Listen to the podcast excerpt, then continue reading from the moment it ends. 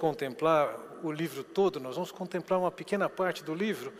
E o meu propósito é justamente esse: a gente terminar de uma maneira abrupta a nossa série amanhã, com a expectativa de que vocês possam ir no, no site da igreja e acompanhar as demais mensagens. Você começou estudando Neemias aqui, todas as outras estão gravadas em vídeo, você pode dar continuidade. Depois a gente divulga o, o site da igreja, mas seria muito interessante que vocês pudessem continuar a, a se abençoarem através das mensagens que já estão lá.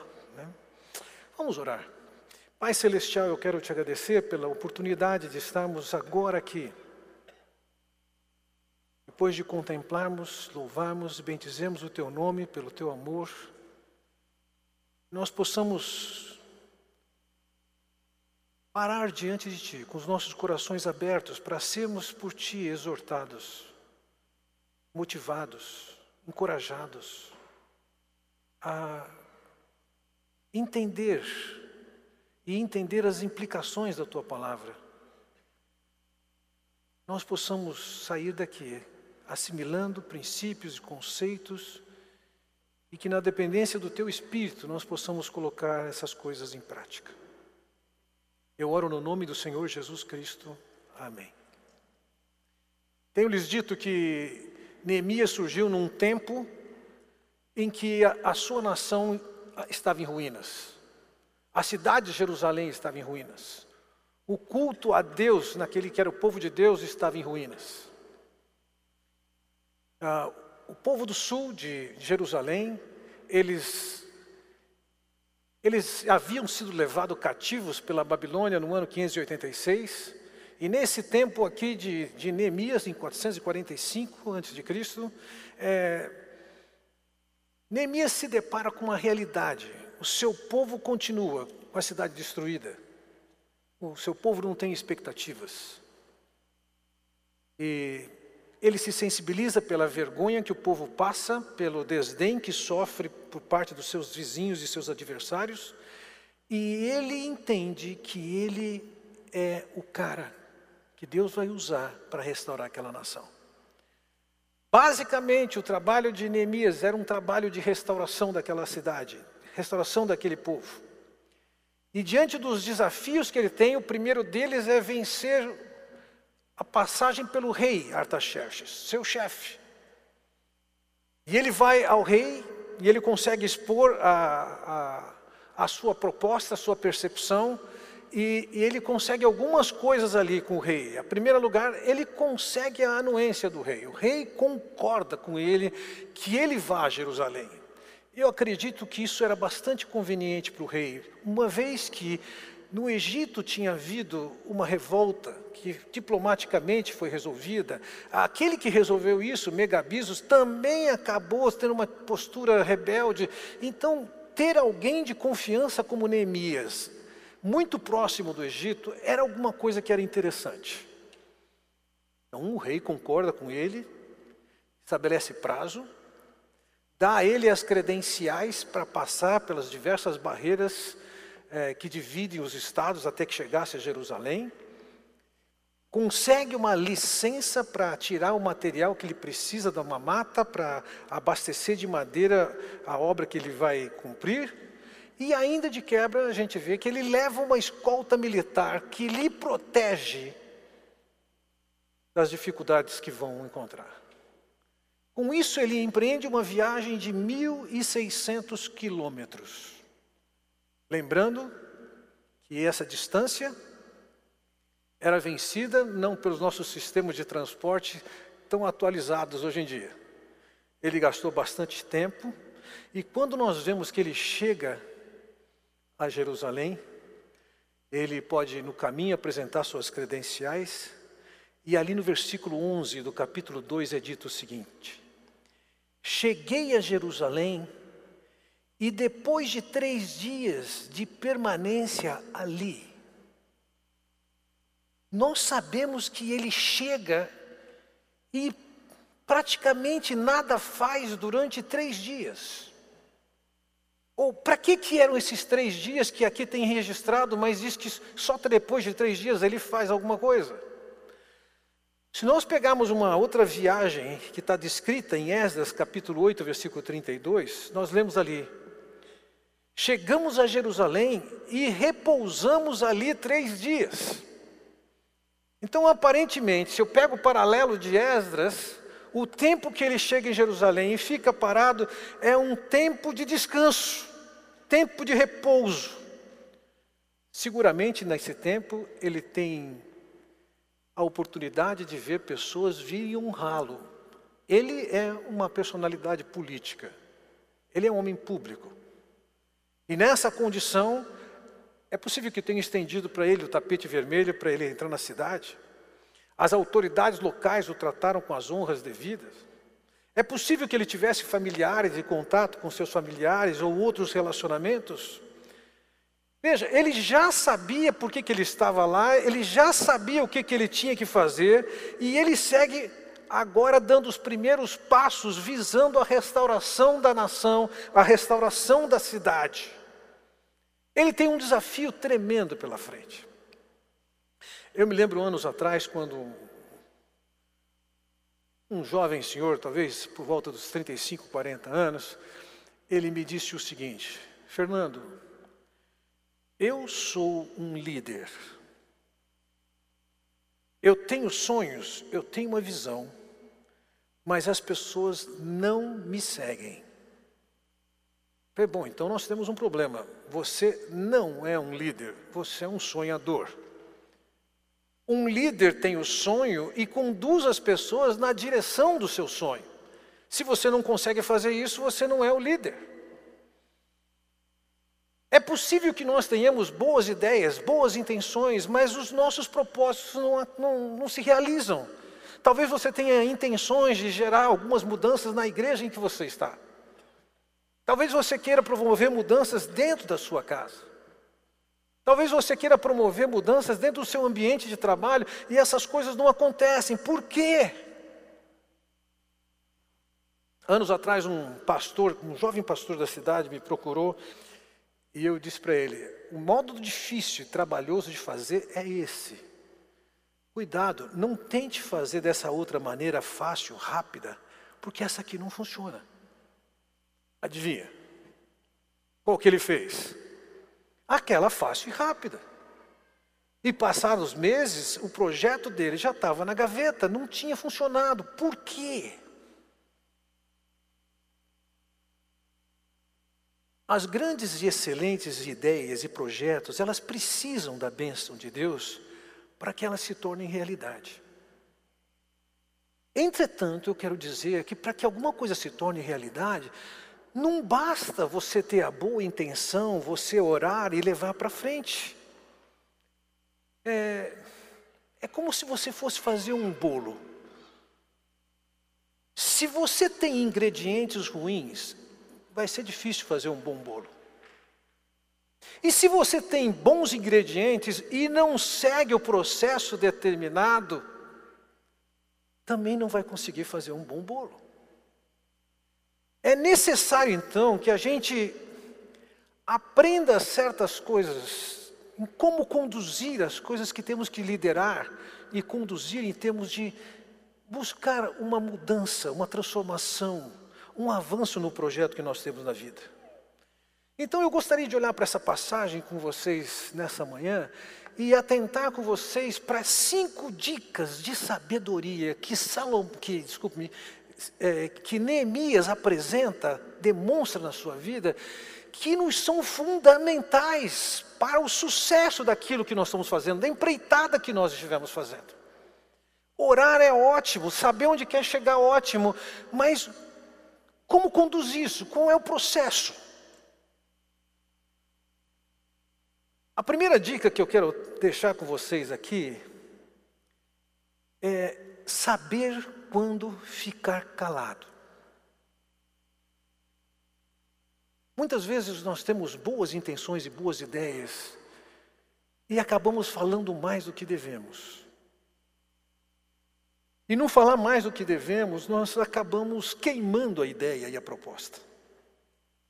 Veja, voltamos ao versículo 11 aqui do capítulo 2, quando ele diz: Cheguei a Jerusalém E depois de três dias de permanência ali, versículo 12: Então, à noite me levantei e uns poucos homens comigo, não declarei a ninguém o que meu Deus me pusera no coração para eu fazer em Jerusalém. Não havia comigo animal algum, senão o que eu montava. Vejam, em primeiro lugar, ele diz aqui que ele, ele saiu à noite. Possivelmente era uma noite de lua que permitia que pudesse enxergar onde estava pisando. É, Terça-feira passada nós saímos para uma caminhada e começamos umas três da tarde e caminhamos um pouco mais do que 23 quilômetros. E nós erramos um pouco o nosso cálculo e quando a gente já ia para chegar aqui, já tinha passado das sete horas. Parte da caminhada foi no escuro, em termos. Porque nós estávamos com uma boa lua que iluminava e permitia que a gente é, transitasse, pisasse, soubesse onde estava pisando de uma maneira muito, muito boa. Talvez fosse uma noite como essa que ele, ele saiu com algumas pessoas, a cidade está parada, as pessoas provavelmente estão dormindo, ele não quer chamar atenção para isso, ele chegou, ficou quieto três dias, sai em silêncio numa das noites, ele está acompanhado de bem poucos homens, e ele diz aqui objetivamente: né, Eu não declarei a ninguém o que o meu Deus me puser no coração. Ele fica em silêncio, ele está andando com aquelas pessoas, ele não fala, ele não revela, ele não leva animais, exceto o que está com ele, que provavelmente é uma mula, que é silenciosa. Mas por que essa saída discreta? Eu considero algumas possibilidades. A primeira delas é que ele não queria chamar a atenção dos seus inimigos. Ele não queria que os inimigos se manifestassem antes da hora que eles haveriam de se manifestar. Ele não queria dar informações para pessoas que talvez não fossem tão comprometidas ou fossem traidoras e pudesse levar informações a outros. Talvez ele se mantivesse em silêncio também por conta dos pessimistas de plantão. Se existe uma coisa difícil de trabalhar, é trabalhar com gente pessimista. Sempre está olhando o lado negativo das coisas. Eu me lembro de uma ocasião que um camarada perguntou para mim assim: Você tem certeza do que o que vocês estão fazendo está tudo certo? Está tudo certo? Eu falei: Olha, eu, eu não sou o responsável por estar tudo certo. Então eu não tenho essa certeza. Mas eu falei, mas tem alguém que é responsável por que tudo dê certo? E ele perguntou para mim, é, é, o, é, o, Vladimir, meu colega de trabalho? Sim, também não. O responsável é o Espírito de Deus. Não sou eu, não é ninguém mais. Nós não temos o conhecimento de todas as coisas, não temos a garantia de todas as coisas. Vamos em frente. Muitas pessoas só estão olhando os impedimentos, as dificuldades, os riscos. E eu acredito que Neemias aqui, ele se mantém em silêncio. Ele também se mantém em silêncio porque ele falar naquele momento pode dar oportunidade para algumas pessoas de enxergarem que a proposta de Neemias pode ser conciliada com alguma proposta pessoal de outra pessoa, e, e aí começa a puxar as brasas das sardinhas de, de Neemias para assar a sardinha dos outros. O fato é que nós vemos aqui é que ele fica em silêncio. Voltamos no versículo 12, ele diz: não declarei a ninguém o que o meu Deus me pusera no coração para eu fazer em Jerusalém. E veja, ele sabia que o que ele tinha para fazer era uma coisa que vinha de Deus. E uma coisa que vem de Deus não necessariamente tem que ser comunicada a qualquer hora, para qualquer pessoa. Ele ficou em silêncio, embora ele soubesse que Deus tinha um propósito a fazer através da vida dele. Muitas das coisas que nós queremos fazer e vemos que temos que fazer, nós precisamos ficar calados um tempo. Isso não vai atrapalhar o plano de Deus. Eu me lembro anos atrás de um processo que envolvia a disciplina de um missionário E, e eu disse para a pessoa: olha, não, tem chance de, de nós irmos em frente com esse projeto, está fora de cogitação. E a pessoa disse: mas é minha chamada. O que, que como é que fica a minha chamada? Assim, aguarde sua chamada. Você tem um tempo para resolver uma série de coisas antes de cumprir com a sua chamada. Fique quieto. E a pessoa insistiu, mas o que é que tem que acontecer antes de eu cumprir com a minha chamada? Eu tive que falar para a pessoa: você tem que mudar seu caráter, você não tem caráter. Há muita coisa a ser transformada na sua vida antes de você poder exercer o ministério que você quer exercer. Não adianta você reivindicar que você tem uma chamada. Poucas vezes, mas eu vi essas poucas vezes, pessoas dizerem, um, homem dizer para uma mulher e mulher dizer para um homem: Deus me revelou que é para eu casar com você. Se alguém abordou dessa maneira você aqui esses dias, cai fora. Não se iluda. No mínimo, diga o seguinte: vou aguardar que ele fale comigo também. Então, se você teve a revelação de que vai se casar com tal pessoa, fique quieto. Não tente persuadir a pessoa que o seu chamado, a sua revelação serve para você e para outra pessoa. Aguarde. Neemias sabia qual era o papel dele e ele fica quieto. Não saia falando. A segunda dica que eu quero considerar com vocês é que por mais que você saiba o que você tem que fazer e o papel que você tem, não deixe de examinar e reexaminar a situação. Não deixe. A oportunidade de nós olharmos de ângulos diferentes uma mesma coisa, ela é enriquecedora. Anos atrás eu estava num parque que tinha perto da minha casa, onde eu, da casa em que eu morava, e eu estou andando estou correndo no parque, na, numa pista que tem por volta de 1.700 metros, em torno de um lago, e eu vejo à minha frente, talvez uns 70, 50 metros, dois homens andando de mão dada, ou que me parecia ser de mão dada. Chegando um pouco mais perto, eu vi que os dois seguravam, eu não sei como é que chama, uma espécie de uma uma tiara elástica. Como é que chama isso? Eles, eles estavam, não estavam de mão dada, mas cada um deles estava segurando naquela tiara elástica de prender cabelo. E eu falei assim: bom, já, já, já sei o que, que é. E chegando mais perto, eu pude olhar, não resisti, dei uma olhada assim e eu entendi o que, que era. Um deles era deficiente visual. Era cego. Então a maneira com que eles se conduziam era assim. Eu podia ter olhado para eles por 50, 70 metros, mas quando eu cheguei perto e olhei de outro ângulo, é que eu entendi o que, que era a situação. Neemias sabia o que eles tinham que fazer. Mas mesmo assim, veja o que ele fala aqui no versículo 13. De noite saí pela porta do vale para o lado da fonte do dragão e para a porta do monturo, e contemplei os muros de Jerusalém que estavam assolados, cujas portas tinham sido consumidas pelo fogo. Passei à porta da fonte e ao açude do rei, mas não havia lugar por onde passasse o animal que eu montava. Subi à noite pelo ribeiro e contemplei ainda os muros, voltei e entrei pela porta do vale e tornei para casa. Há muitas tentativas dos estudiosos descobrirem qual foi o roteiro que Neemias fez. O problema é que essa cidade, ela, ela teve seus muros destruídos, não somente na Babilônia, antes do tempo de Neemias, mas também com a invasão romana. Hoje em Israel, hoje em Jerusalém, você consegue ver resquícios que identificam, esse aqui era o muro de Neemias. É daquele tempo.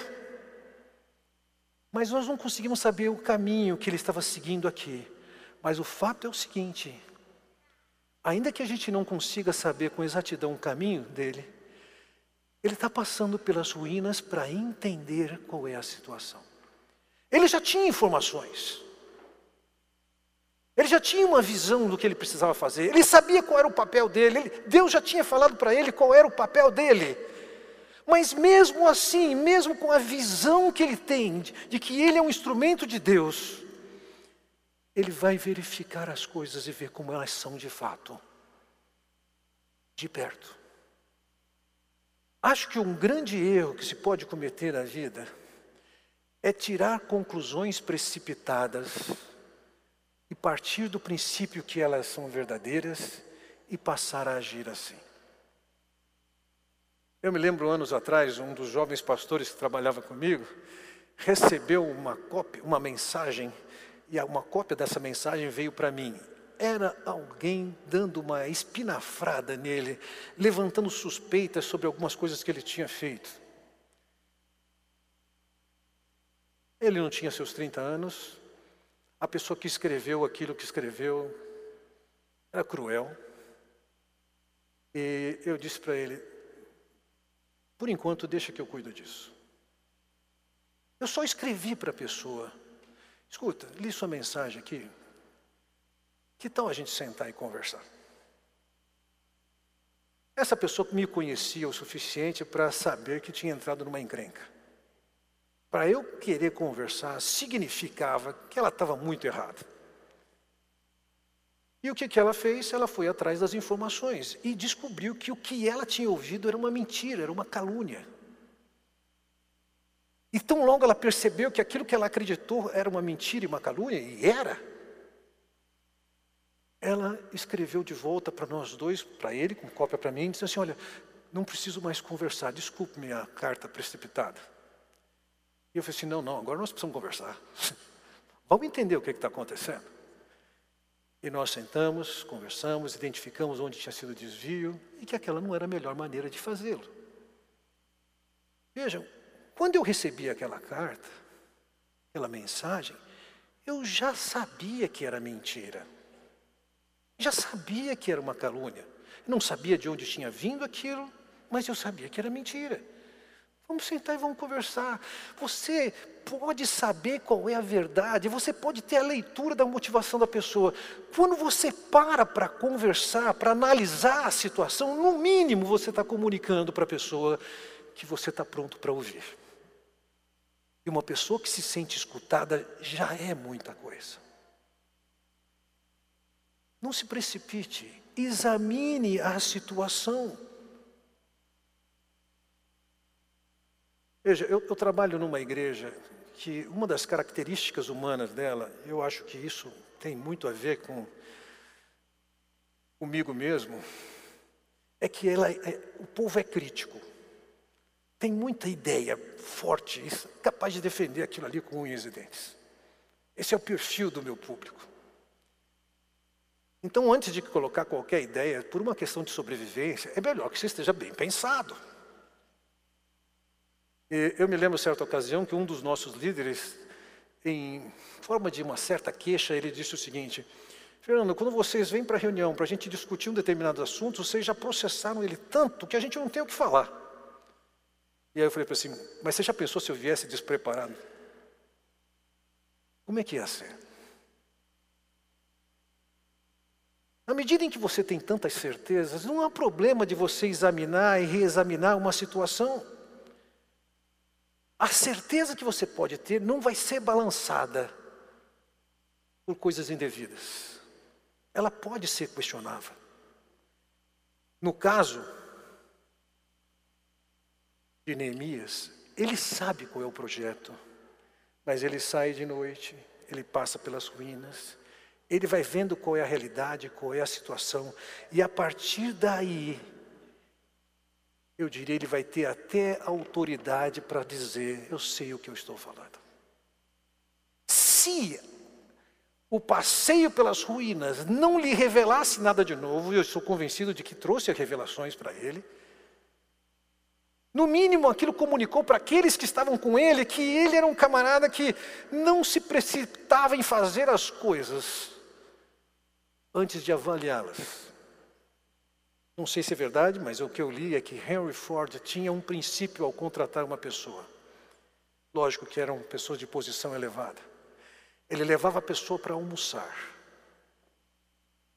Se na hora do almoço a pessoa, antes de provar a comida, pegasse o saleiro colocasse sal na comida, ele não contratava. Para ele, Alguém para colocar sal tinha que avaliar antes a necessidade de. Neemias, em primeiro lugar, ele ficou quieto e silencioso. Em segundo lugar, ele examinou a situação, por melhor que ele a conhecesse, ele examinou, ele poderia aprender, ele poderia comunicar àquelas pessoas que ele sabia do que ele estava fazendo, porque ele tinha examinado. A terceira dica que eu quero passar para vocês é que Neemias tinha uma proposta, ele sabia o que ele queria fazer e ele apresentou a sua proposta.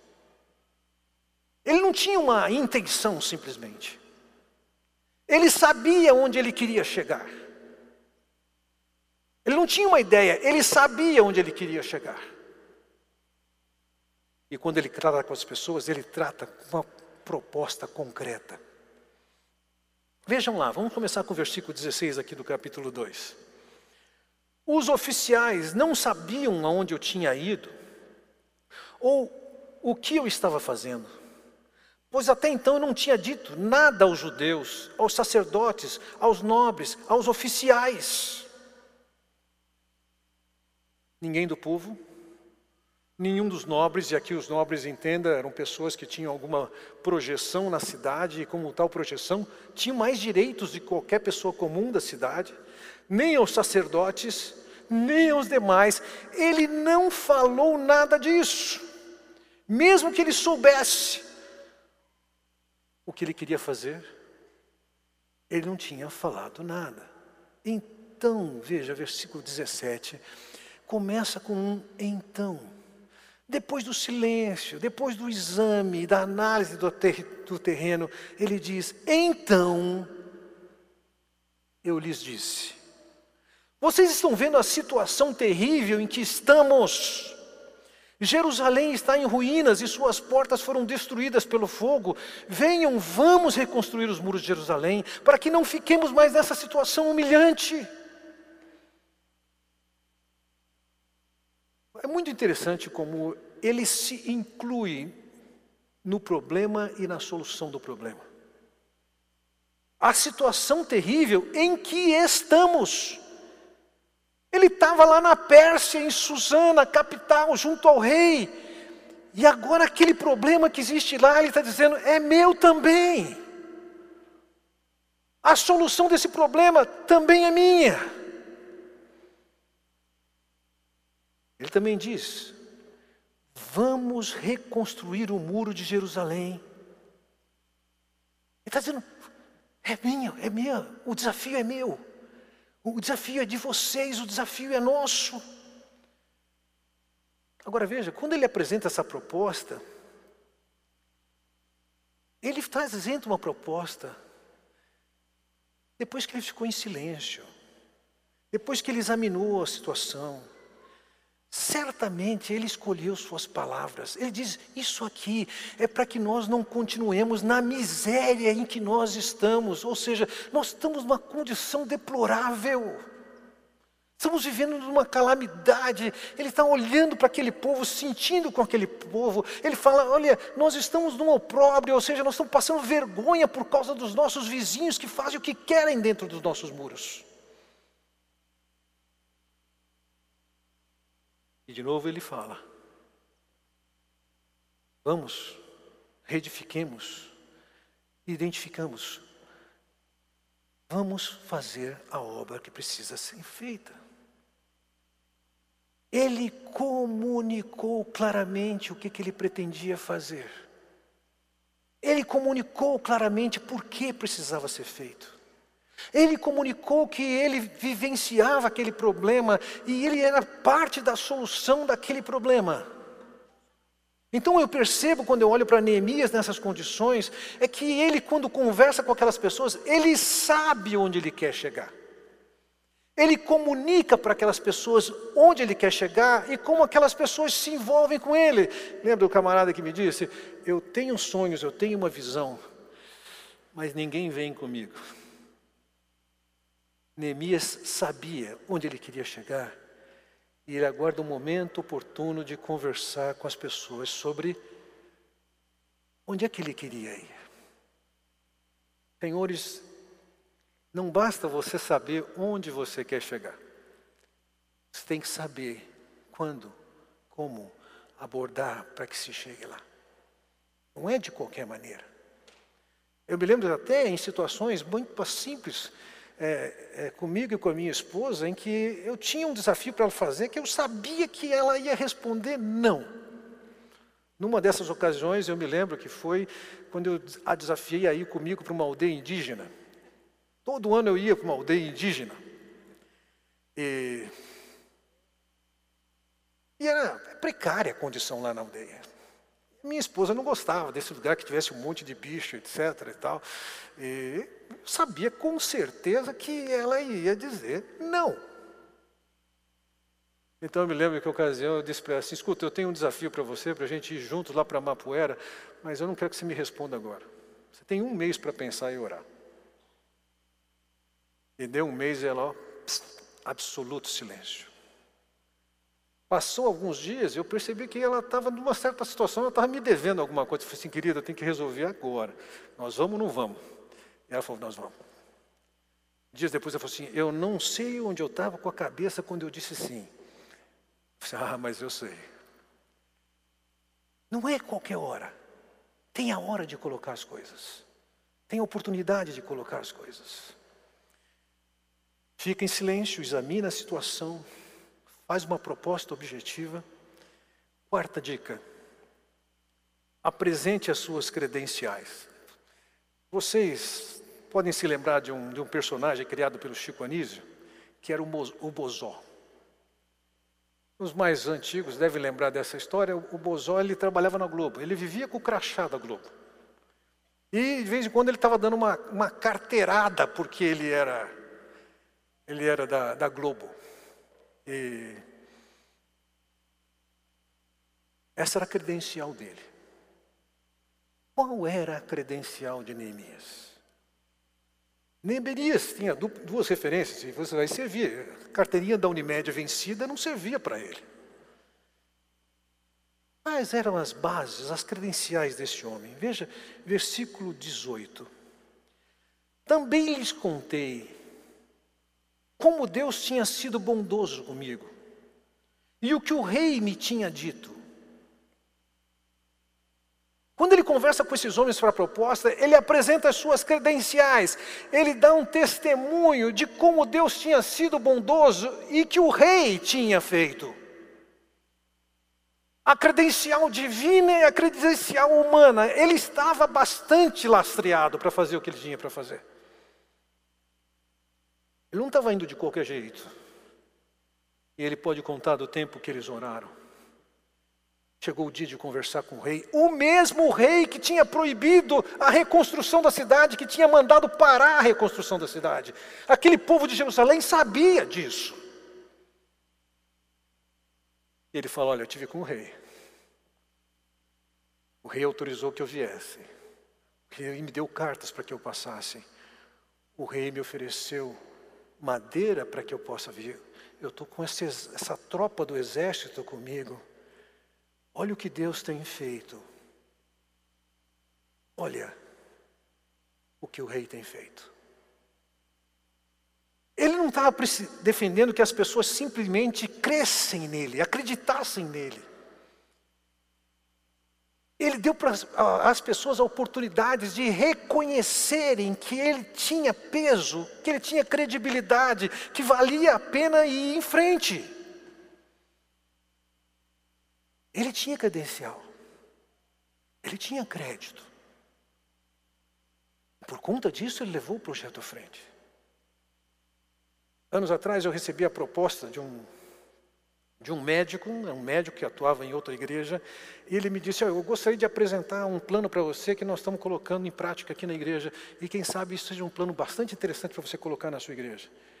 Podemos conversar sobre isso? Eu falei: Não, não podemos conversar. Não quero ouvir ideias. Implanta o seu trabalho na sua igreja, se as coisas funcionarem direito, aí eu quero ouvir. Coloque em prática. O que, que era o meu objetivo? Ver que credibilidade ele tinha para dar alguma sugestão ou ideia. Passado anos, nem na igreja ele estava mais. Nós não podemos esperar que as pessoas simplesmente nos creiam. Nós precisamos contar com o seguinte: tem que ficar evidente, para eu ter credibilidade diante daquele grupo, que Deus está atuando na minha vida e que Ele está fazendo diferença nas minhas relações. E Neemias pôde compartilhar isso. Nós não podemos supor que as pessoas, somente por contarmos alguma coisa, elas nos vão dar ouvidos e vão se alinhar com aquilo que nós temos. Tem que ter lastro, tem que ter credenciais. Você acredita que seu marido, que a sua esposa, deva crer que você de fato está sendo um agente de Deus? Demonstre isso. Viva com Deus ao ponto de seu marido e sua esposa ter que parar e prestar atenção no que está acontecendo. Porque quando a pessoa reconhece que Deus está atuando, veja o que acontece no versículo 18, ainda na segunda parte. Eles responderam: sim, vamos começar a reconstrução, e se encorajaram para o bom projeto. Há uma comunicação, é mostrada a credibilidade, as credenciais, e quando o povo vê e tem confiança na liderança de Neemias, eles falam: vamos embora, eu estou contigo. Não é um simples passo de fé.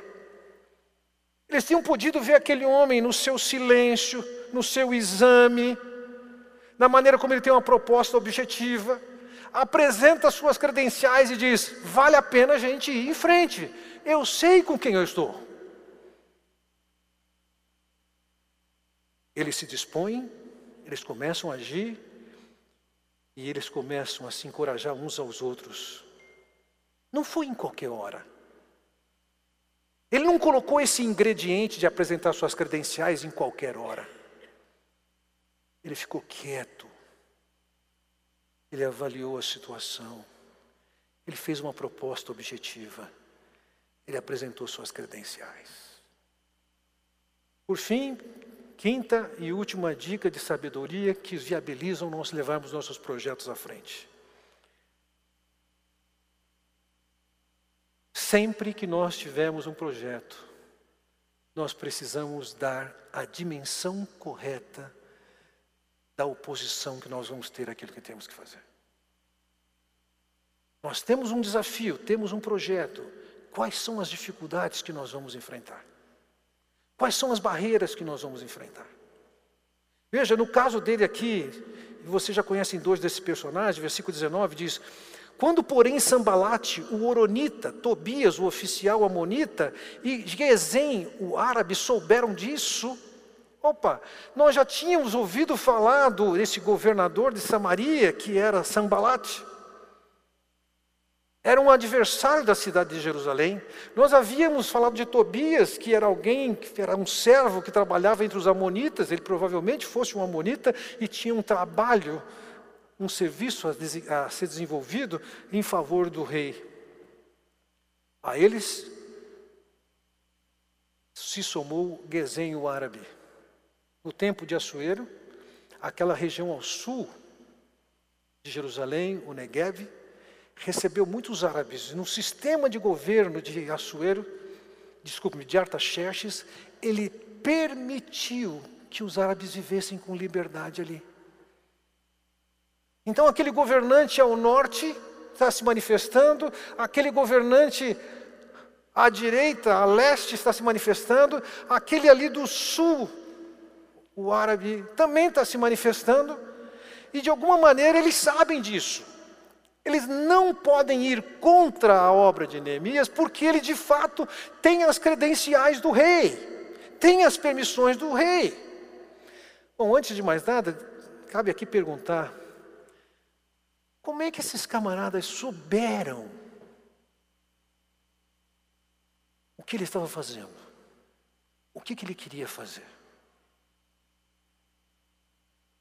Eu acredito que dentro do povo de Deus haviam pessoas que estavam comunadas com as pessoas de fora, com os adversários, com os inimigos. E, consequentemente, elas estavam trabalhando, fofocando do que acontecia dentro do projeto de restauração e estava dando lenha para os inimigos que não queriam que aquilo acontecesse. Nós vamos encontrar todo tipo de adversidade quando nós estivermos andando de acordo com a orientação de Deus. Eles estavam com as mãos amarradas, no sentido de que não podiam agir para impedir a obra de Neemias, mas eles não estavam com suas línguas amarradas. Vejam, quando lemos nesse texto aqui, o texto diz que souberam disso, zombaram de nós, desprezaram-nos e perguntaram: o que é isso que vocês estão fazendo? Estão se rebelando contra o rei? A postura deles foi de desprezo, de desdém, de escárnio. Eles foram tratados com desprezo pelos seus vizinhos e a maneira com que eles queriam calar e paralisar Neemias foi com suas insinuações, muito sutis. O que que vocês estão fazendo? Vocês estão querendo se rebelar contra o rei? Não tinha nada de rebeldia. Eles estavam de acordo com a lei, com a decisão do rei.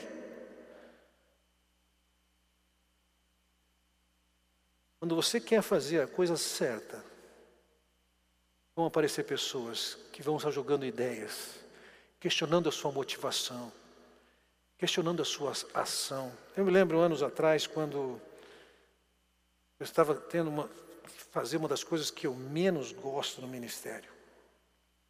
Eu tinha que disciplinar um dos nossos líderes da igreja. Por causa de imoralidade. E o modelo bíblico, gostem vocês ou não, é isso que a Bíblia determina, é que uma repreensão de um pastor tem que acontecer publicamente. Não é dentro do gabinete. A Bíblia diz que você tem que fazer isso perante toda a comunidade. Então, no processo de levar aquele homem para ser repreendido publicamente, é lógico que tinha gente esperneando. E naquela ocasião ele disse o seguinte: ah, eu, eu fiz isso, mas você também fez. E aí jogou uma acusação falsa contra mim. Eu ouvi tudo aquilo, continuei tratando com ele o problema dele. Da próxima vez que nós conversamos, eu falei assim: sobre aquela suspeita que se levantou a meu respeito, eu já comuniquei às outras pessoas. Tão logo a gente acabe o processo, a disciplina com você, elas vão conduzir, se cabe, um processo contra mim. Mas por enquanto, não, vou me desviar do que eu tenho que fazer com você. O que vem depois é futuro. Vamos lá. Ordem de chegada. Você for o primeiro, você vai passar primeiro. E aí ele mesmo assumiu e falou assim: não, não leva para frente, porque não é verdade o que eu falei. Quando você quer fazer alguma coisa do jeito que Deus quer, as pessoas vão levantar insinuações, vão fazer acusações, etc. Nós temos que saber, quando nós estamos envolvidos com o projeto de Deus, nós vamos enfrentar a oposição. Dias atrás eu recebi uma pergunta, não tive mínimo tempo de, de poder responder, de um pastor no norte do país, dizendo: Olha o que eu estou vivendo com a minha igreja, com a liderança que eu tenho aqui, quero ouvir sua opinião. Quando você tem um projeto de Deus, eu não posso falar muito sobre esse caso, porque eu ouvi quase, quase nada sobre o assunto. Entenda o seguinte: é garantido que nós vamos ter ações que visam minar aquilo que você quer fazer. Quando eles estavam dizendo que é isso que vocês estão fazendo, vocês estão querendo se rebelar contra o rei, eles estavam de alguma maneira solapando a credibilidade de Neemias diante do povo, perante o qual eles levantavam essas insinuações. E diante das insinuações que foram feitas, veja o que ele diz, versículo 20: Eu lhes respondi, o Deus dos céus fará que sejamos bem-sucedidos. Nós, os seus servos, começaremos a reconstrução, mas no que lhes diz respeito, veja, em primeiro lugar, eu respondi para eles. Deus vai levar a gente a cumprir esse trabalho que a gente tem. Vocês podem falar o que vocês quiserem, vocês podem se aliar com o que vocês quiserem, nós vamos em frente e vamos cumprir esse trabalho. Além disso, ele diz: vamos recomeçar a reconstrução. E então ele acrescenta: